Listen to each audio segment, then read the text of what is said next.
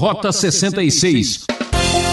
Hoje em dia tá todo mundo falando da marca da besta, né? Então vai aparecer alguma coisa na testa. Então daqui a pouco tem gente procurando a marca de Cristo, né? Será que vai aparecer alguma coisa no coração?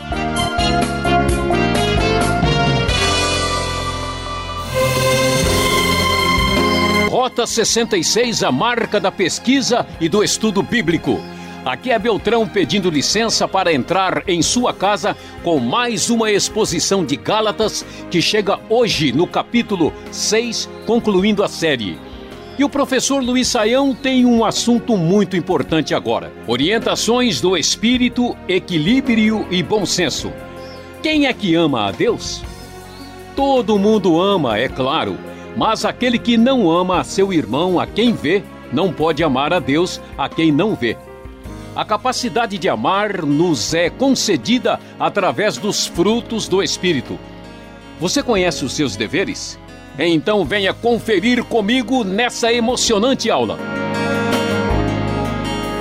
Se você está acompanhando Rota 66, especialmente no estudo de Gálatas, você deve ter percebido a grande dificuldade, o ambiente de certa forma de atrito que nós podemos ver quando Paulo fala de maneira muito dura.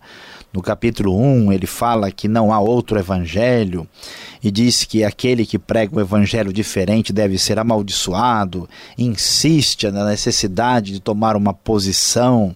Paulo repreende Pedro no capítulo 2, faz a devida explicação sobre a lei, a promessa, explica claramente qual é a grande diferença entre a nova e a velha aliança. E no capítulo 5 fala da grande luta e guerra entre a, a, a questão da, da lei Uh, e, do, e da graça expressa claramente em seguir uma vida pelo Espírito ou uh, uma vida que vai estar presa às obras da carne. Quando chegamos ao capítulo 6 é surpreendente, porque Paulo vai fazer um desfecho com chave de ouro. E o que chama a nossa atenção é que estas virtudes ah, claramente ligadas ao espírito se manifestam na vida de Paulo. Então, observe comigo aqui o bom senso, o tato, o equilíbrio na hora de Paulo tratar dos finalmente da carta de Gálatas uh, de maneira muito sensata e extremamente equilibrada. Ele começa então com uma lista aqui, inicialmente uma lista de recomendações, e nelas podemos sentir essa direção espiritual nítida. Irmãos, versículo 1, conforme a nova versão internacional. Irmãos, se alguém for surpreendido em algum pecado, vocês que são espirituais deverão restaurá-lo com mansidão, Cuide-se, porém, cada um para que também não seja tentado. Interessante, as pessoas estão com problemas, estão falando sobre as obras da carne, mas se alguém for surpreendido em algum pecado, a ideia não é detonar o sujeito, acabar com ele, fazer com que ele seja de fato. Uh, que se demonstre que ele é um grande pecador culpado. A ideia é restaurá-lo. Levem os fardos pesados uns dos outros e assim cumpram a lei de Cristo. Interessante a mutualidade, a ideia de tentar colocar o fardo do outro nas minhas próprias costas. É muito mais fácil de entender o que é está acontecendo. Se alguém se considera alguma coisa não sendo nada, engana-se a si mesmo. Cada um examine os próprios atos e então poderá orgulhar-se de si mesmo sem se comparar com ninguém, pois cada um deverá levar a própria carga. Paulo então questiona a postura das pessoas de se sentirem superiores e a gente se sente superior principalmente quando procura fazer comparação com outra pessoa que nos parece de alguma forma em desvantagem conosco mesmo. Esse método é perverso. Olha, procure se colocar no lugar da outra pessoa. Procure entender a outra realidade em vez de procurar fazer uma comparação para tentar iludir-se com uma pretensa superioridade o que está sendo instruído na palavra a partir de todas as coisas boas com aquele que o instrui. Ou seja, essa pessoa que recebe bênção espirituais também deve procurar abençoar a vida dos outros. Ninguém pode viver só engordando, só recebendo, sem dar de si também. O conselho geral de Paulo é que quem é abençoado eh, espiritualmente deve, no mínimo, contribuir materialmente para a obra de Deus. E o cap... versículo 7 diz: Não se deixem enganar, de Deus não se zomba, pois o que o homem semear, isso também colherá. Quem semeia para a sua carne, da carne colherá destruição, mas quem semeia para o espírito, do espírito colherá vida eterna. E não nos cansemos de fazer o bem, pois no tempo próprio colheremos, se não desanimarmos. Portanto, enquanto temos oportunidade, façamos o bem a todos, especialmente aos da família da fé. Paulo vai falar de uma excelente semeadura. Você deve observar bem que você está fazendo. Um cristão legítimo deve sempre pensar, no mínimo, a médio prazo. De preferência a longo prazo. Por quê? Porque quando somos egoístas e carnais, queremos eh, imaginar o retorno imediato. Eu quero vender amanhã e receber o material, o resultado hoje. Eu quero primeiro ganhar, depois eu vou ver o que eu posso fazer para entregar a mercadoria. Muitas pessoas, sendo muito egocêntricas, não entendem que a lei da felicidade na vida é a lei da desvantagem. Não é a lei de Gerson, é o contrário da lei de Gerson. Você deve semear dar de si e esperar a verdadeira colheita. Mais cedo ou mais tarde, a verdade vai aparecer. A realidade vai se manifestar. Então, quem semeia para a carne, ou seja, quem obedece aos impulsos carnais e quem se deixa dominar, vai colher apenas a destruição. Então, semeie para o Espírito, você vai colher para a vida eterna. Em breve vai se manifestar o resultado da sua semeadura. E não nos cansemos de fazer o bem. É interessante essa linguagem, porque fazer o bem cansa, né? surpreendente. Muitas vezes as pessoas fazem o mal, né? e o mal parece que muita gente não se cansa mesmo. Mas fazer o bem é uma obra que exige uma perseverança. Você aí não desanime e lembre-se, faça o bem a todos. Não é porque há pessoas carnais, há pessoas com problemas entre os Gálatas, pessoas legalistas, que nós devemos descer a bordoada na cabeça dessas pessoas. Está errado. Procure, de alguma forma, fazer o bem. Às vezes você vai até dar uma palavra mais dura, vai ser menos cortês com uma pessoa, e isso, se for motivado por um interesse de auxiliar, de despertar aquela pessoa de uma situação muito complicada, isso é benéfico, isso é positivo. Mas se caso a intenção é carnal, é prejudicar, é destruir, então as coisas estão fora dos propósitos paulinos. E Paulo então caminha para o final, os últimos momentos, a última volta do relógio aqui da Epístola de Gálatas e diz: Veja com que letras grandes estou lhe escrevendo de próprio punho. Que talvez sugira que Paulo tenha alguma dificuldade com a vista. E então ele vai dizer: olha, cuidado, preste atenção. Os que desejam causar boa impressão exteriormente, ou seja, na carne, tentando obrigá-los a se circuncidarem, agem desse modo apenas para não serem perseguidos por causa da cruz de Cristo. Ou seja, o interesse deles é apenas livrar a própria pele, apenas estar bem com os judeus e os judaizantes, eles não têm interesses eh, claramente definidos na direção da verdade, apenas uma politicagem humana. Nem mesmo os que são circuncidados cumprem a lei. Quero, no entanto, que vocês sejam circuncidados a fim de se gloriarem no corpo de vocês, apenas de terem uma espécie de orgulho de que vocês estão levando esses gentios gálatas a praticarem os preceitos cerimoniais da lei. Quanto a mim, que eu jamais me glorie a não ser na cruz de nosso Senhor Jesus Cristo, por meio do qual o mundo foi crucificado para mim e eu para o mundo. Ou seja, Paulo vai dizer: olha, pessoal, não importa o que esteja acontecendo, Deus não está interessado nem em circuncisão, nem em falta de circuncisão, mas Deus está interessado na glorificação da pessoa de Cristo. E nós não perdemos, não podemos perder o centro disso, que é a cruz do Evangelho.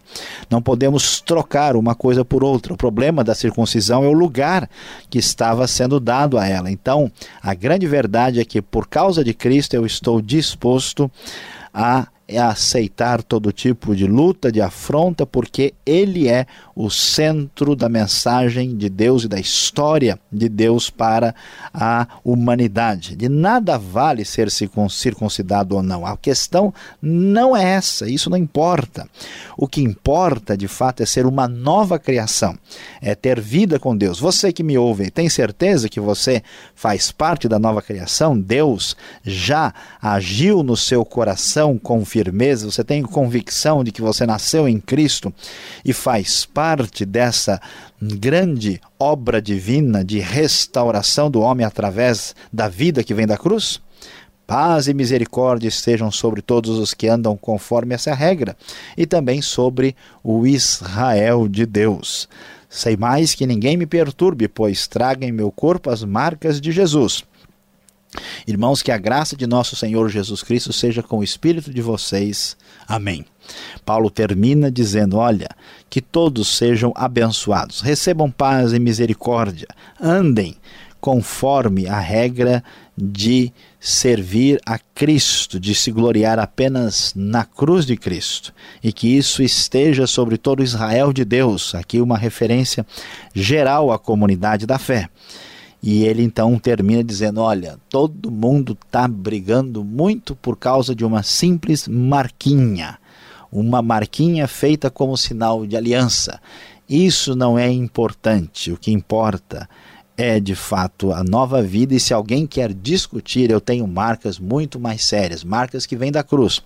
No meu corpo, que eu sofri por causa do Evangelho, porque isso realmente é o que importa. Aqueles que estão exigindo legalismo, aqueles que estão exigindo dos outros, não estão dispostos, muitas vezes, a levantar um dedo, a sofrer alguma coisa eles mesmos. Eu estou falando a verdade. Quer saber qual é a prova disso? Olhem no meu corpo.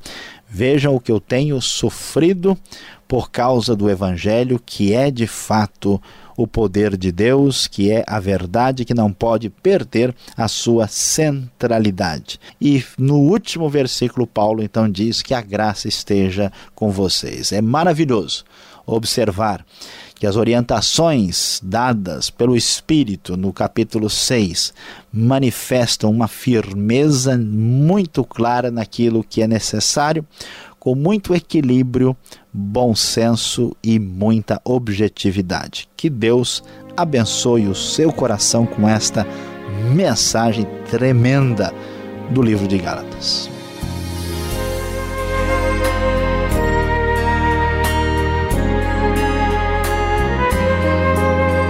Rota 66, o caminho para entender o ensino teológico dos 66 livros da Bíblia.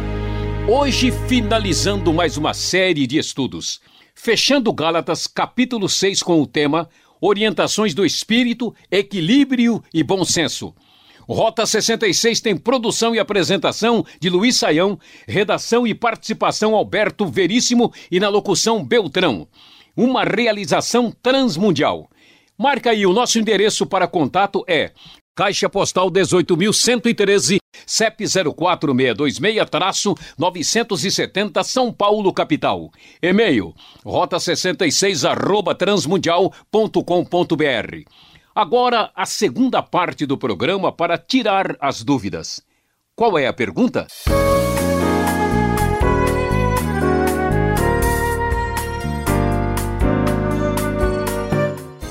Final de mais um livro, mais uma aventura aqui no Novo Testamento.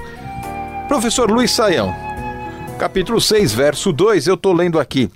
Levai as cargas um dos outros. E lá no verso 5, um pouquinho adiante, porque cada um levará o seu próprio fardo. levar as cargas um dos outros, como eu posso relacionar o verso 2 com o verso 5?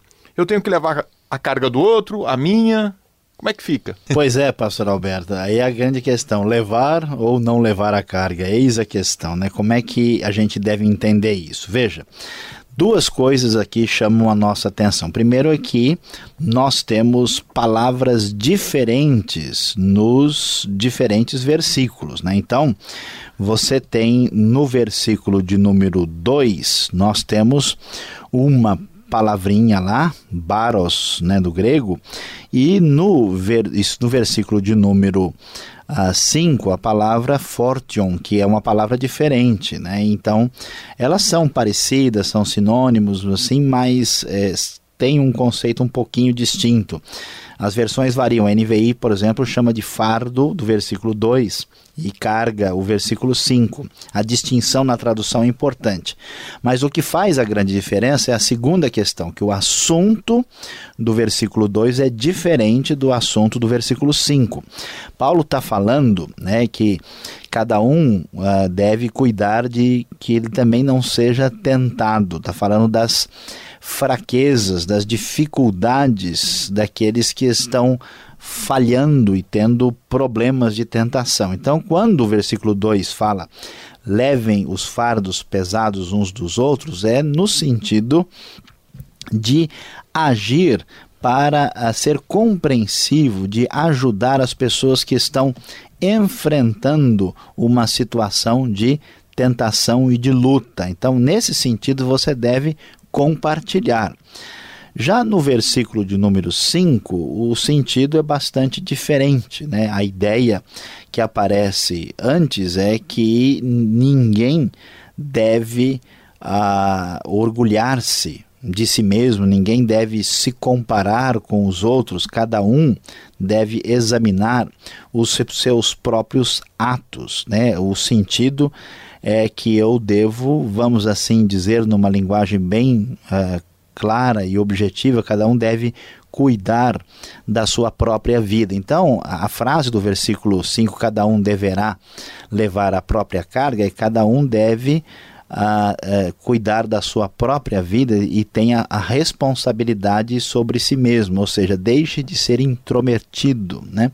deixe de ficar é, interferindo na vida do outro com o propósito de você dizer, tá vendo como eu sou melhor do que o fulano? Né? Então, mesmo que a linguagem seja parecida, o significado entre o 2 e o 5 são diferentes aqui.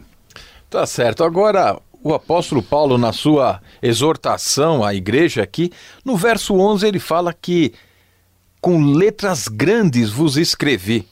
Ele está querendo assim chamar atenção mesmo. Olha, o negócio aqui é urgente. Por que ele tem que escrever com letras grandes? Observação interessante, né? O pastor Alberto aí, mesmo no meio das letras pequenas do texto, ele achou aqui, né, as letras grandes. A questão é a seguinte, esse texto, versículo simples, mas bastante útil para nós. A maior parte dos estudiosos entende que Paulo tinha um problema de vista. Né? Ele era uma pessoa que talvez eh, tivesse ou uma miopia muito forte ou alguma dificuldade específica nessa questão. E isso talvez viesse a explicar por, por que, que Paulo não enxergou direito o sumo sacerdote na ocasião em que ele ah, passou por aquele conflito lá entre os saduceus e fariseus em Atos, né? Ah, e que talvez até isso fosse o espinho na carne. Por que, que isso é tão útil e importante para a gente? Porque aqui nós vemos que Paulo, o grande líder da igreja primitiva, um homem tão espiritual, não deixava de ter as suas dificuldades e dificuldades significativas. Imagina um mestre da palavra que tem problema de visão e ele faz questão de sinalizar isso. É muito possível que seja esse o sentido, ou se não for isso, que não tira o problema de Paulo, a ideia seria enfatizar né, o valor da mensagem. Mas é possível que seja uma referência à dificuldade física de Paulo. Ou seja, podemos entender que havia um escrivão, havia um, uma pessoa que estava redigindo a carta, e nesse momento, já nos momentos finais da sua argumentação, Paulo pega a pena e ele mesmo escreve para autenticar o documento? é uma, uma especulação e isso é difícil de saber se Paulo pega só o finzinho para bater o selo e assinar ali. Existia, né? Por exemplo, Silvano, né? É, escreve é, como amanuense para Paulo, que aparece em Romanos, mas é, aqui é, isso fica dentro da conjectura, mas não é uh, definitivo se isso foi uma realidade ou não. Tá, vamos ficar com a vista dele. Agora, não querendo mais uma vez trazer este assunto para o programa, mas nós encontramos aqui no verso 16 o Israel de Deus. Você tem agora a oportunidade de nos apresentar o Israel de Deus para quem está acompanhando aqui o Rota 66. Pois é, então é um grande prazer né, para o nosso ouvinte aí. Vou trazer agora diante de vocês o Israel de Deus. Veja, o Israel é o nome né, do povo a, que entra em aliança com Deus no Antigo Testamento. Depois nós temos o Novo Testamento e aparece então a nova aliança na qual vão estar presentes gentios e judeus.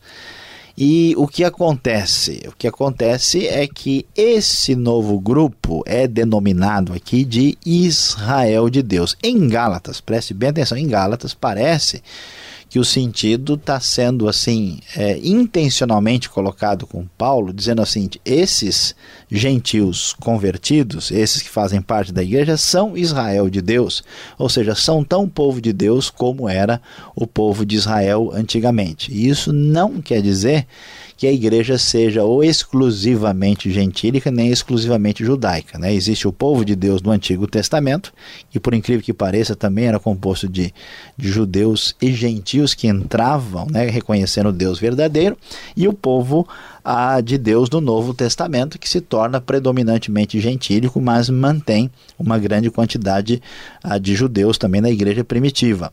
Então a frase ela se refere ao povo de Deus que está em aliança com ele.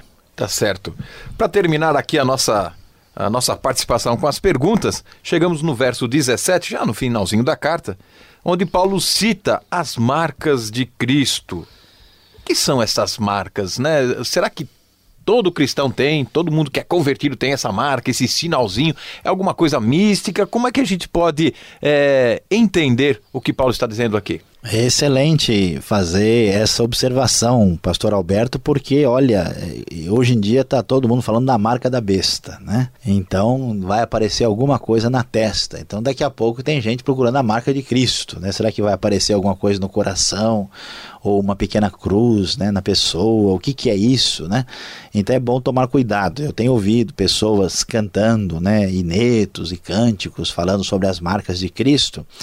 E eu tenho a impressão, e eu espero que eu esteja até enganado e equivocado, eu tenho a impressão que muita gente não entende corretamente o que quer dizer isso. Né? As marcas de Cristo, no caso de Paulo, aqui em Gálatas 6,17, significam especificamente as cicatrizes físicas do seu sofrimento por causa do evangelho. Paulo apanhou, levou uma surra. Chicote mesmo. Chicotada. Então, o que ele estava dizendo é o seguinte: esses poderosos aí que estão exigindo que vocês, para serem aceitos por Deus, precisam fazer uma marquinha na sua identidade masculina.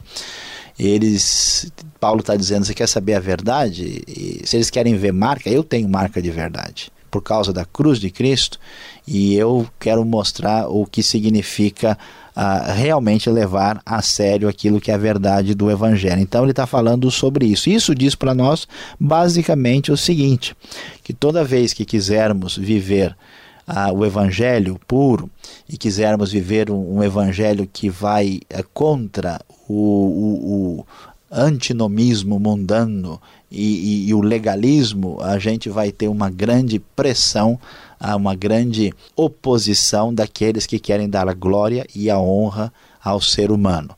A marca de Cristo diz respeito exatamente aos resultados das lutas daquele que vive para que Cristo receba toda a honra e toda a glória. Uma boa explicação agora, porque daqui a pouco aparece algum maluco querendo fazer uma tatuagem, querendo fazer alguma marquinha diferente aí só para ganhar dinheiro em cima. Saião, muito obrigado pela explicação. Você continue na sintonia. Nós temos uma palavra final para você.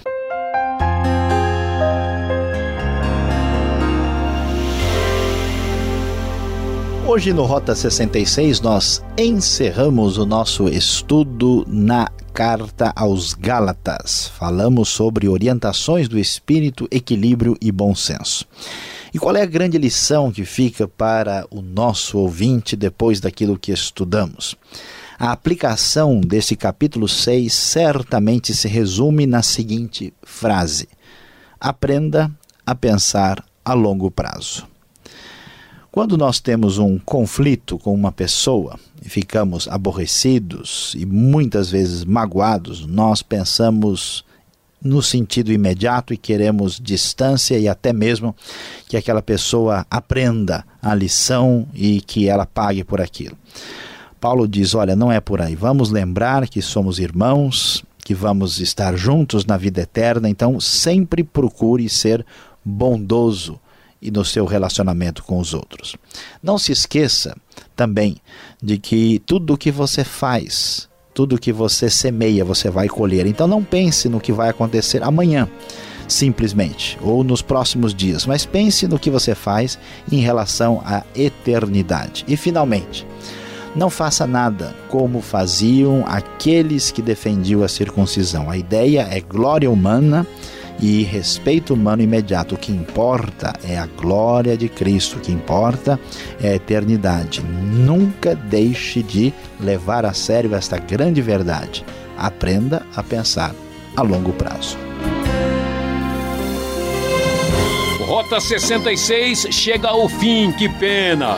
Mas voltaremos nesse mesmo horário e nessa mesma emissora. Mais informação no site transmundial.com.br.